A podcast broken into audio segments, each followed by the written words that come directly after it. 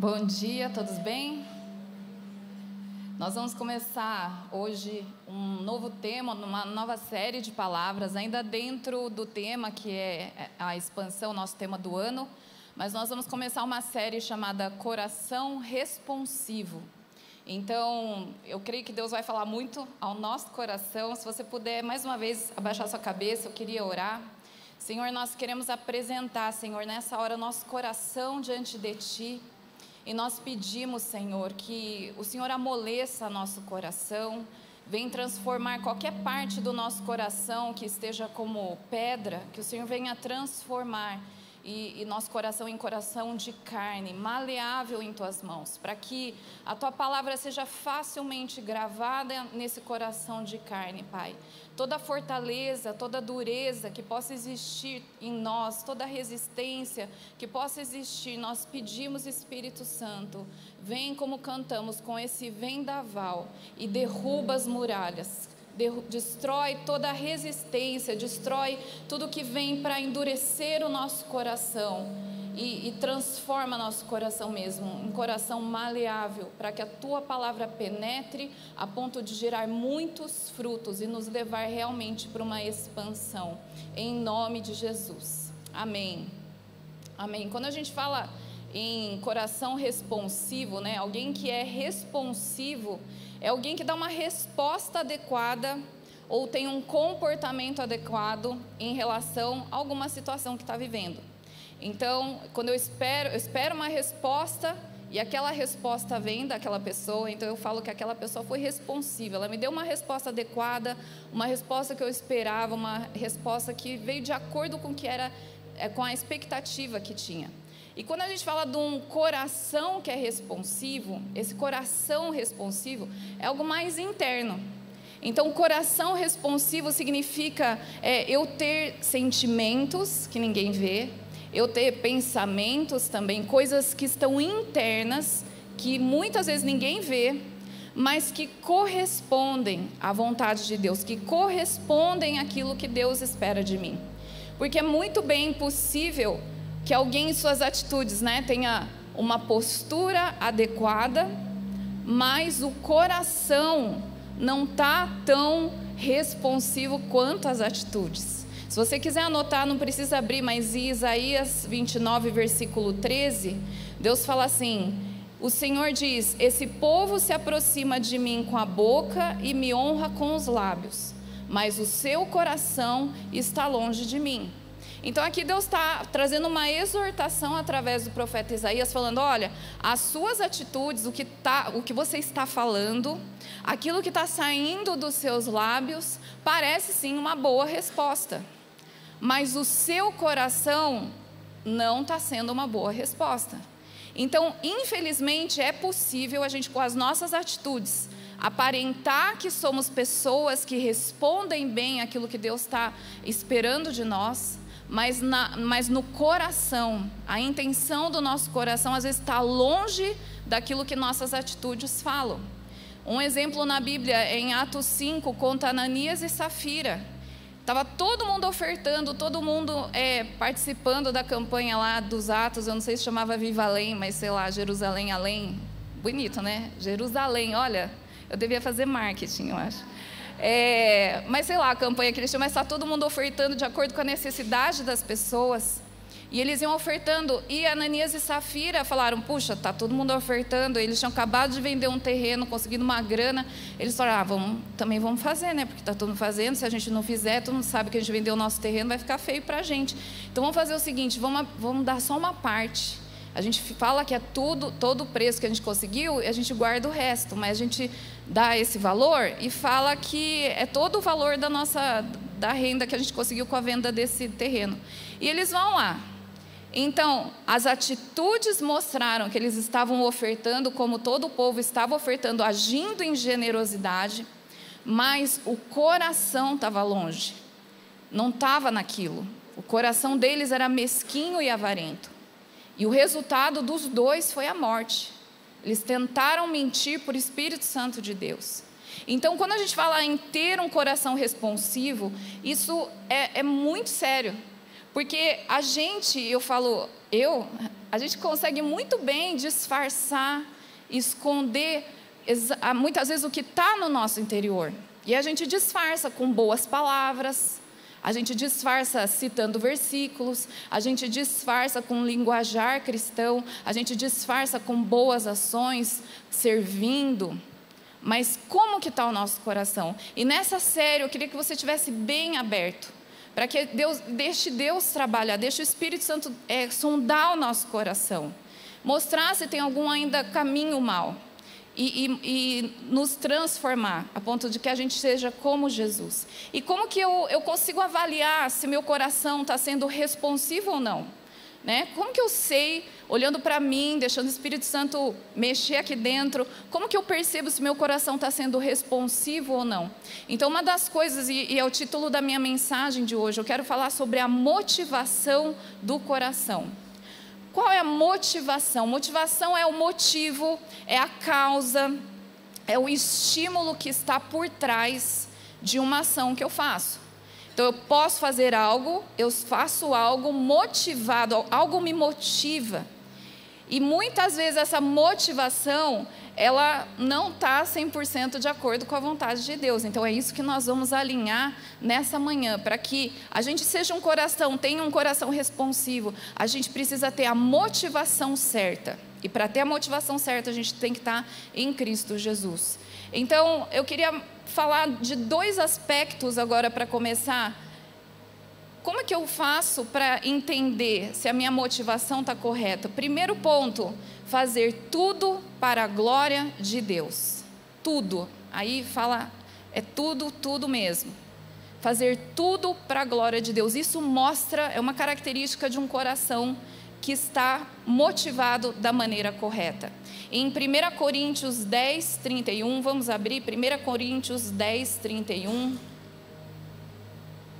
Vocês conhecem esse versículo? Aqui Paulo está dando umas instruções sobre pessoas que estavam com dúvidas. É correto comer isso? Pode comer aquilo?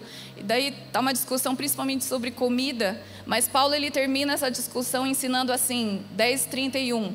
Assim, quer vocês comam, bebam ou façam qualquer outra coisa, façam tudo para a glória de Deus. Tudo para a glória de Deus, é tudo. Então a gente pode olhar para nós mesmos: será que o meu trabalho, quando eu estou lá tá, trabalhando, eu estou fazendo aquilo para que o nome de Deus seja glorificado? Será que as minhas atitudes, aquilo que eu estou fazendo, mostra que eu quero glorificar o nome de Deus? Será que até no meu lazer, enquanto eu estou me divertindo, eu estou glorificando o nome de Deus? Enquanto eu estou lá no meu tempo de descanso, assistindo uma série, aquilo lá está glorificando o nome de Deus? Será que o nome de Deus fica mais alto? É mais exaltado quando eu faço isso? Então, quando eu penso nisso, em glorificar o nome de Deus em todas as coisas, eu estou preocupada com a motivação do meu coração. Então, isso, esse daqui é uma boa baliza, até para as coisas de Deus. Então, eu sirvo aqui como voluntário. Será que até o serviço que eu faço aqui, eu estou fazendo para que o nome de Deus seja glorificado?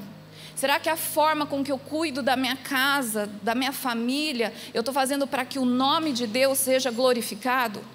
E por aí vai tantas coisas que a gente faz ao longo do seu dia. Pensa no seu dia, quantas coisas que você faz. E em tudo isso você está glorificando o nome de Deus, as suas palavras estão glorificando o nome de Deus os seus pensamentos estão glorificando o nome de Deus? Essa é uma boa baliza que a gente precisa é, sempre estar tá pensando e analisando. Até os elogios que a gente recebe, que a gente sabe que não são para nós. Muitas vezes, quase tudo que a gente faz é porque Deus nos capacita. E as pessoas veem essa graça e vêm elogiar. Será que você pega esse elogio para a tua glória? Ou você devolve todos esses elogios para Deus. Então, tudo isso eu vou vendo, eu estou glorificando a Deus, eu, a minha vida glorifica o nome do Senhor em primeiro lugar. E o segundo ponto, para eu é, analisar se meu coração está com a motivação correta, é fazer tudo para Deus e não para pessoas. Fazer tudo para Deus e não para pessoas. Colossenses 3, 23 e 24. Colossenses 3, 23 e 24 fala assim: Tudo o que fizerem, façam de todo o coração, como para o Senhor e não para os homens, sabendo que receberão do Senhor a recompensa da herança. É a Cristo o Senhor que vocês estão servindo. Então, tudo que eu fizer, eu, eu, que eu faça de todo o coração, como se fosse para Deus e não para pessoas. Então eu fiquei imaginando se eu tivesse que dar aula para Deus, que é o que eu faço, aula de química para Deus. Será que enquanto eu estou dando aula, eu estou fazendo como se eu estivesse dando aula para Deus? Que eu garanto que se chegasse alguém e falasse, Priscila, amanhã temos um aluno especial que vai assistir sua aula. Deus. Aí eu falar, meu Deus, o maior químico do universo conseguiu transformar água em vinho, nunca consegui fazer experiência na, no laboratório. O maior químico do universo vai assistir a minha aula. Eu ia ter que me preparar muito bem. E é assim que Deus quer que eu faça as minhas aulas. Tudo que eu faço, eu não estou fazendo para pessoas, eu estou fazendo para o Senhor. Imagina, você que é designer, sei lá, de sobrancelha. Deus vai lá fazer a sobrancelha com você. Você não vai pegar aquele pomadinha para Deus não ter dor, você vai passar anestésico, né? Você vai cuidar de Deus com todo carinho, fazendo a sobrancelha. É isso que eu estou falando. Quando você toca pessoas no seu consultório, no seu atendimento, na sua empresa, no hospital, onde você trabalha, não importa o que seja, seja na sua casa, cuidando da sua família, dos seus filhos, tudo que eu faço, se eu estou encarando o que eu estou fazendo para o Senhor, isso muda a motivação do meu coração. Então imagina que eu estou lá num segundo D, segundo ensino médio D, não existe, por isso que eu estou falando esse, essa sala, mas eu tive um segundo D que eu chamava de Carandiru, eu apelidava eles de Carandiru. E se eu fosse dar aula para eles, entendendo que eu estava fazendo aquilo para o Senhor, eu garanto que a minha aula ia ser muito melhor. Eu ia enxergar eles de outra maneira, mas naquela época, infelizmente, eu não tinha aquela revelação. Eu ia lá como carcereira mesmo trabalhar. Mas até carcereiro, como que você enxerga as pessoas que estão debaixo dos seus cuidados? Você está cuidando desses, dessas pessoas que estão no cárcere como se estivesse cuidando de Deus ou não? Você vê como isso muda a nossa motivação? Então, tudo que a gente fizer, que a gente se baseie nesses dois parâmetros. Eu faço tudo para que o nome de Deus seja glorificado. E eu faço tudo para Deus e não para pessoas. É claro que muitas pessoas vão ser, consequentemente, abençoadas por aquilo que você está fazendo para Deus. Mas eu, o foco não é a Deus, não é as pessoas, mas sim a Deus. Gálatas 1:10, Paulo fala assim: "Acaso busco eu agora a aprovação dos homens ou a de Deus? Ou estou tentando agradar a homens? Se eu ainda estivesse procurando agradar a homens, não seria servo de Cristo." Então aqui Paulo fala, ele mostra através desse versículo: eu estou fazendo as coisas para Deus, não para pessoas. Porque então o meu foco é agradar a Deus e não as pessoas. Porque talvez chegue momentos que você vai se deparar com alguma situação, às vezes no seu trabalho, na sua família, que você vai ficar, não, peraí, eu obedeço quem aqui? Porque as pessoas estão querendo uma coisa, mas Deus está me pedindo outra.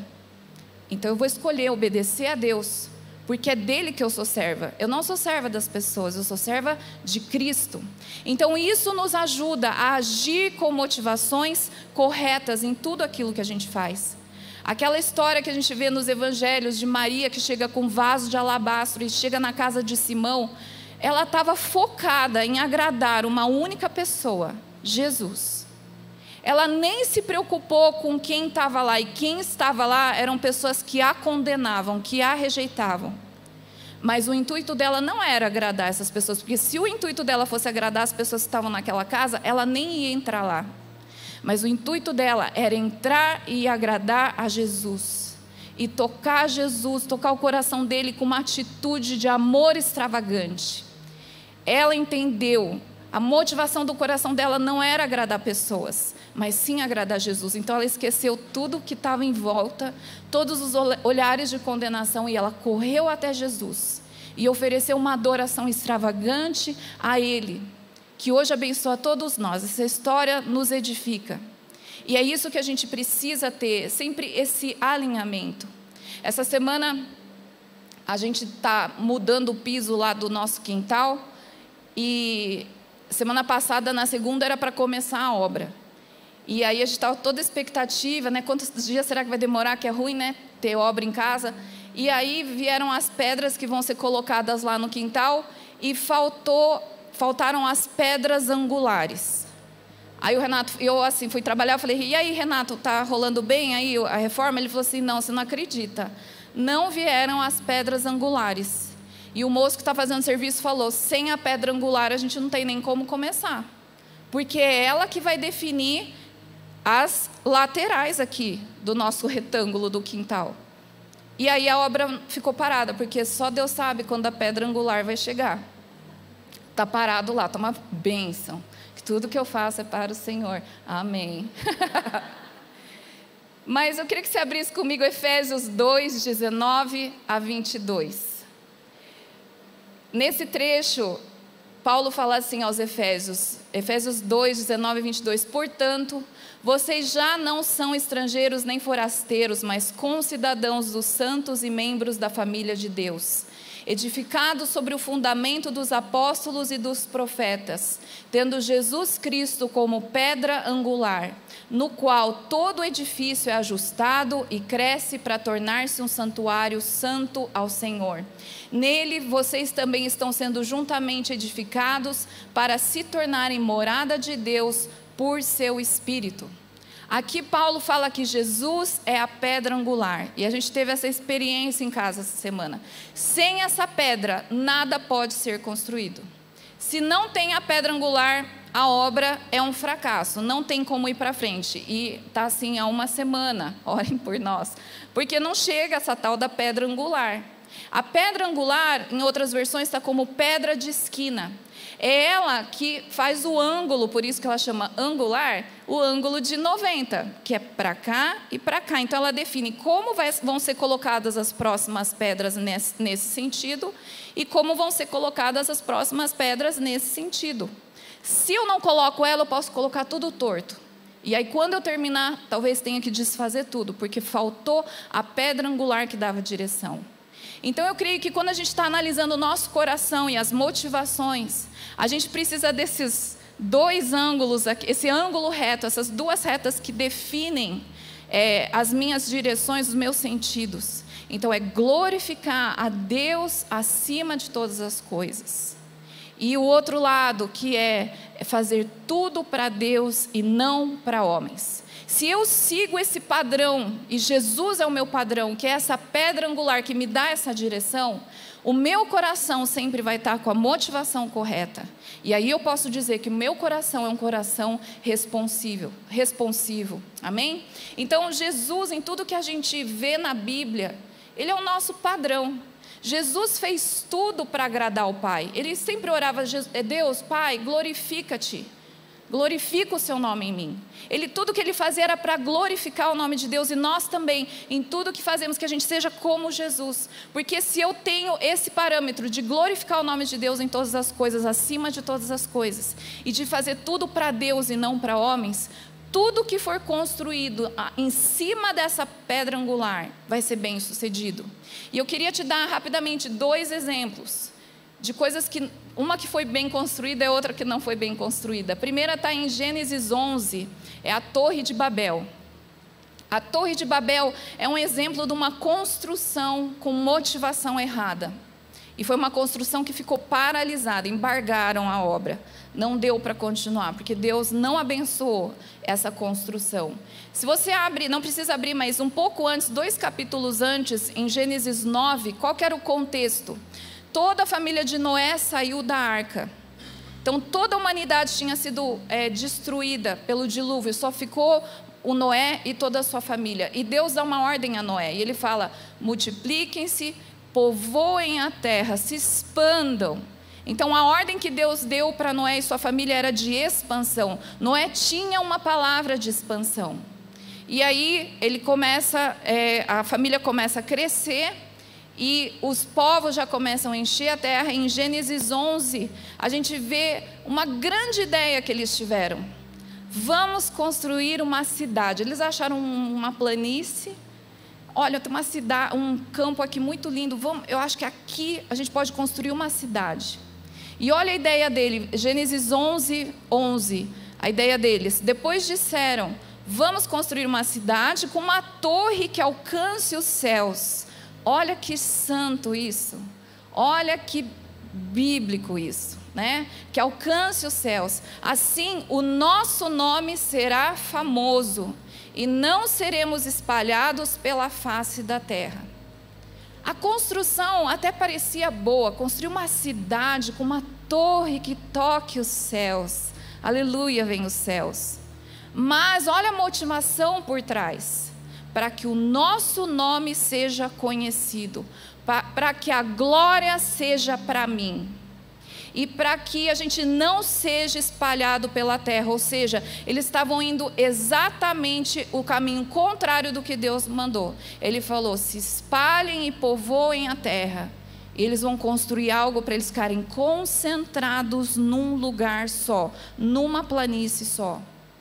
Então aqui a gente vê uma construção que não estava interessada em glorificar o nome de Deus e uma construção que não estava sendo feita para Deus, mas ela estava sendo feita para homens.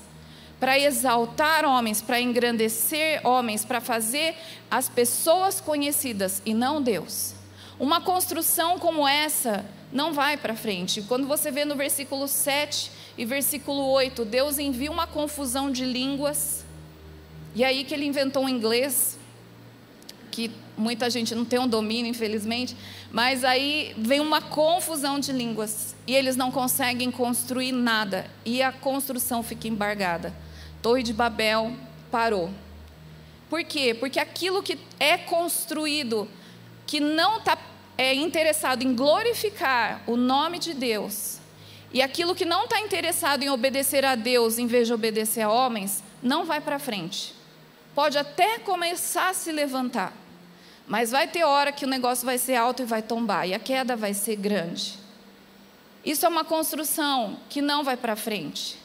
A motivação errada, com a, com a motivação errada, a gente pode até construir coisas, mas elas não vão durar elas não vão ter valor eterno. Elas não vão ser, durar de geração em geração, levando valores e o nome de Deus glorificado de geração em geração. São construções que vão cair. São construções que vão ser paradas, embargadas. É muito importante porque muitas vezes eu me pego com motivações erradas. Em várias coisas. Vocês não imaginam. Se você começar a partir de hoje, eu te desafio a fazer isso. Qual a tua motivação? E começa a analisar, porque muita coisa que eu estava prestes a fazer, eu parei, porque a motivação estava errada. E tem algumas coisas que eu tenho até vergonha de falar para vocês da minha motivação. Eu peguei as menos vergonhosas.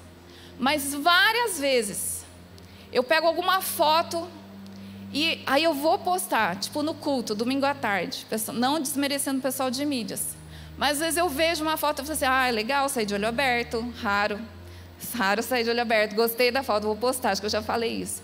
Teve uma vez que eu tava, eu escrevi um texto, gente, uma benção de texto, lindo. Até me abracei depois que eu escrevi, que eu fiquei, eu falei, meu, você está de parabéns. Que texto. Junto com a minha foto. Está lá no Instagram. Quando eu fui postar, o Espírito Santo falou assim: pura vaidade. É tudo vaidade. E vamos ser sinceros, eu estava querendo me exibir com aquela foto e com é, aquele texto. E vocês me conhecem, quem me, segue, sabe, eu, foto, eu posto foto minha e eu posto muitos textos. Mas naquele dia, a motivação do meu coração estava errada. Então eu não postei. Desperdício, mas não postei. Porque a motivação estava errada, não ia agregar nada. Talvez aquela foto fosse despertar sentimentos ruins nas pessoas. Então eu não postei. E muitas coisas, às vezes coisas que a gente faz aqui. Às vezes eu quero contar uma história só para fazer vocês rirem. Deus fala assim, mas eu não quero que eles riam, eu quero que eles se arrependam. Que você vai fazer o povo rir? Entende? Porque eu quero ser legal, eu quero que a palavra seja animada. Mas Deus fala: não, hoje é dia de arrependimento, você não tem nada que ficar contando historinha legal. Entende a motivação? Como tem muita motivação nossa, por que, que eu agrado uma pessoa no meu trabalho? Porque realmente eu vejo que eu quero alcançá-la com o amor de Cristo, ou porque eu estou pensando daqui duas semanas eu preciso faltar e eu quero que ela me cubra? Então já vou dar um agradinho agora. Como, quais são as motivações que estão atrás do nosso coração? Tudo que eu for construir com motivações erradas não vai dar certo, não vai permanecer, não vai continuar. É, ontem a gente estava aqui, quem estava na gravação? Foi uma benção, né, do Viva Worship, nós gravamos duas canções. E desde o começo, desde quando esse projeto era um sonho, algo que a gente tem orado, e o pessoal, eu sempre passava para o pessoal da intercessão também, eles estavam orando, era, e também para o Viva Worship, era que Deus guardasse o nosso coração.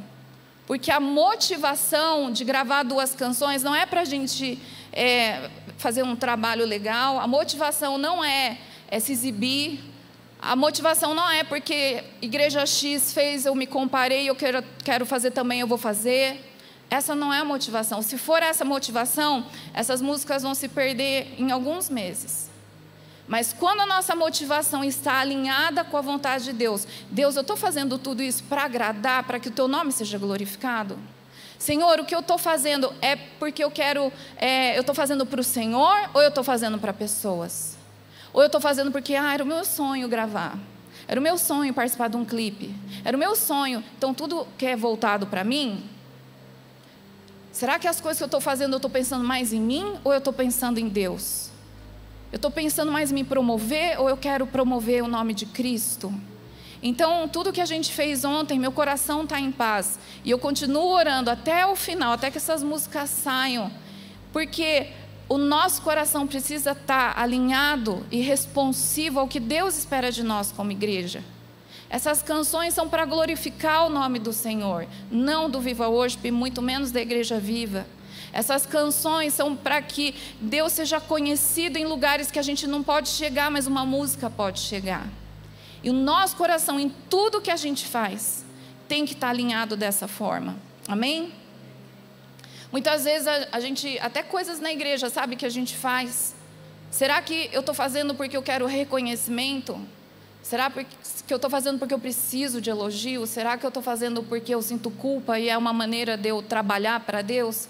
Isso representa um coração de órfão, que entende que Deus é só Senhor, Ele não é pai, porque um pai não fica mandando o filho, ele não ama o filho só porque o filho faz alguma coisa, ele simplesmente ama o filho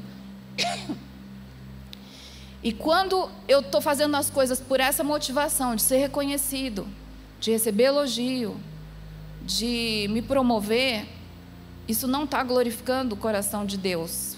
Então, isso que eu estou construindo não, não tem um longo prazo de validade, logo vai acabar. E o Senhor quer nessa manhã alinhar o nosso coração com a Sua vontade, amém? Para que a gente seja realmente uma resposta àquilo que o Senhor tem sonhado. E agora um exemplo bom. Eu queria falar sobre Gênesis 28, é, o trecho é de 10 a 22. Você pode abrir, mas acho que eu vou ler só dois versículos.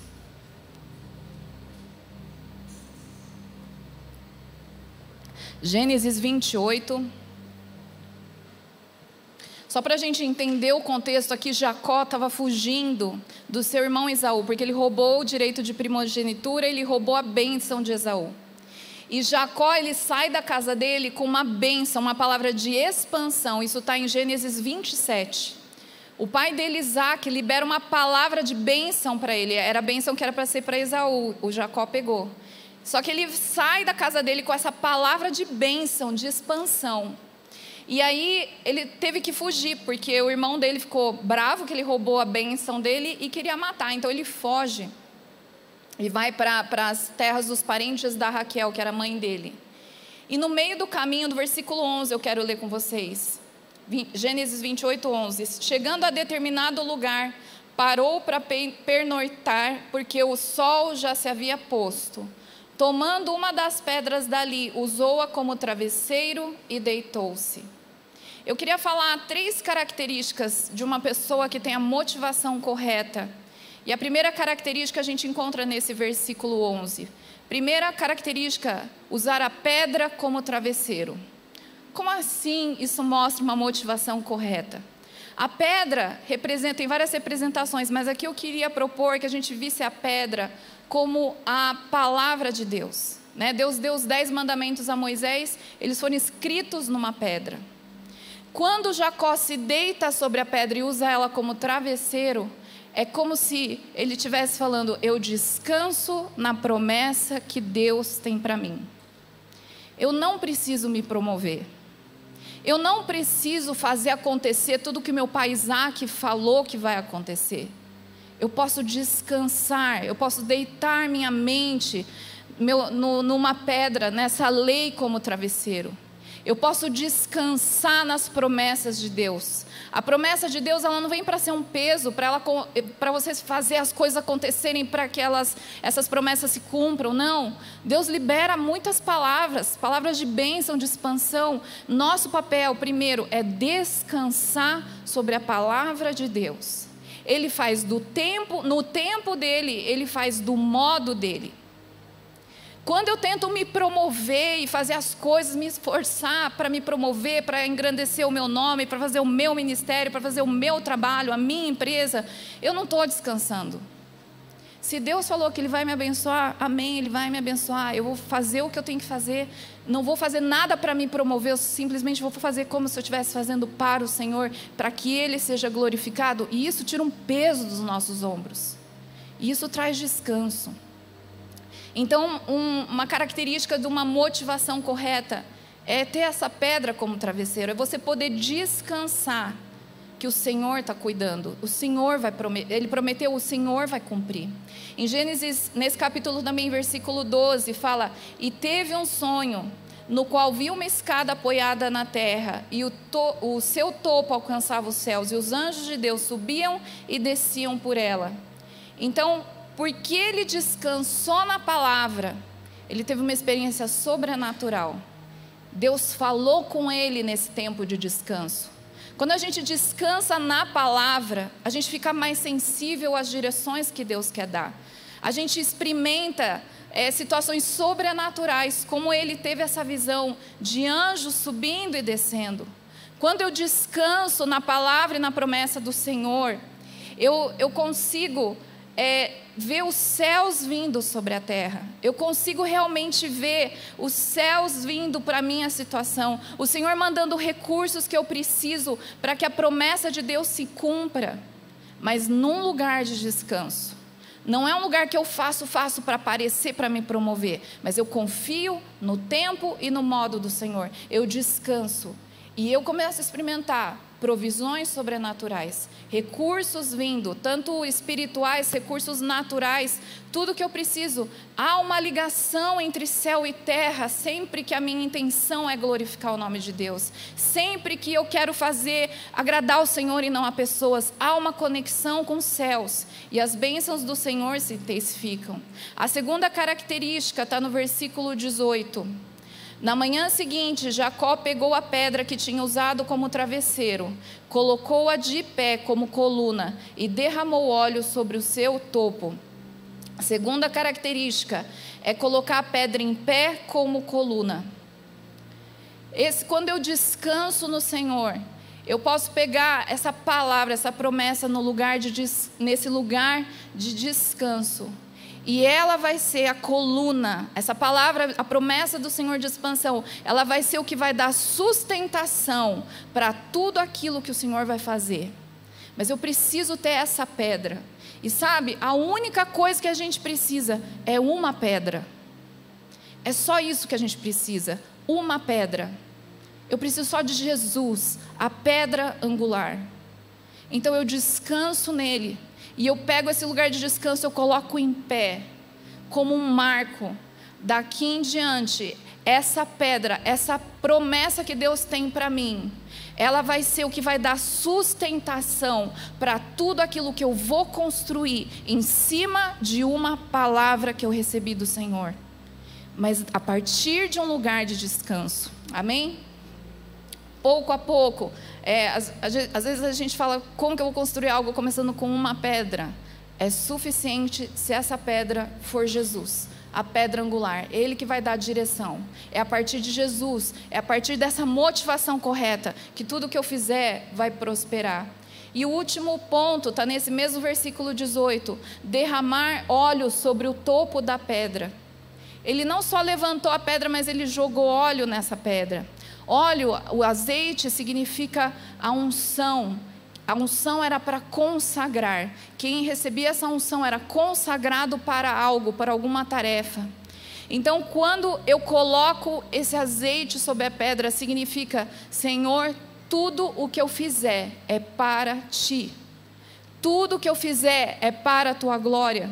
Eu não vou fazer para homens, eu estou fazendo para o Senhor. Então é o momento que eu separo a minha vida. Senhor, tudo que eu vou construir daqui em diante é para a tua glória. Eu vou fazer para ti e não para pessoas. Derramar óleo, essa unção é, é, é muito importante. Esse óleo que vem sobre a pedra, até Jesus falou em Isaías: ele fala, O Espírito do Senhor está sobre mim, porque me ungiu para pregar as boas novas, para levar liberdade aos cativos, cura aos doentes, aos enfermos. Então, Jesus, que é a pedra angular, ele também teve esse espírito, esse óleo pousando sobre ele. Da mesma maneira, nós precisamos, diante dessa palavra que nós temos, das promessas, nós precisamos do Espírito Santo. Essa unção do Espírito Santo que vem para sondar nosso coração, alinhar as motivações e nos ajudar a construir tudo para que o nome dele seja engrandecido. Outro dia eu estava conversando com o pastor Teófilo, a gente estava tendo uma discussão química sobre algumas coisas da Bíblia. E aí ele falou assim, Pri, do que, que é feito o piche? E, e ele estava perguntando porque a gente estava conversando sobre a Torre de Babel, né? E na Torre de Babel eles colocavam tijolos e cobriam com piche. Aí eu falei, o piche ele vem do petróleo e o petróleo é restos, é decomposição de animais e plantas marinhos. Aí ele falou assim, nossa, olha, a Torre de Babel era com tijolos e para unir eles usavam coisas mortas. Aí ontem eu até mandei uma mensagem para ele, falou assim, posso usar a sua revelação? que eu quero falar sobre isso. Ele falou, não, pode usar, é patrimônio público do reino, pode usar à vontade. Eu falei, não, mas te darei os créditos. Mas olha a Torre de Babel, eles estavam construindo algo, tentando unir algo com coisas mortas, com piche, que é decomposição, é material decomposto, é coisa morta, que já passou, que já viveu e já foi. Só que Deus tem para nós hoje uma unção, que é esse óleo que nós vamos derramar sobre essa pedra, sobre as promessas que Deus tem. A gente não vai mais usar piche. Aquilo que já foi, já foi. Aquilo que Deus fez lá atrás já está enterrado, já passou, e glória a Deus pelo nosso passado, por aquilo que vivemos. Mas hoje existe uma unção nova que Deus quer derramar sobre as promessas que Ele tem para nós. Amém?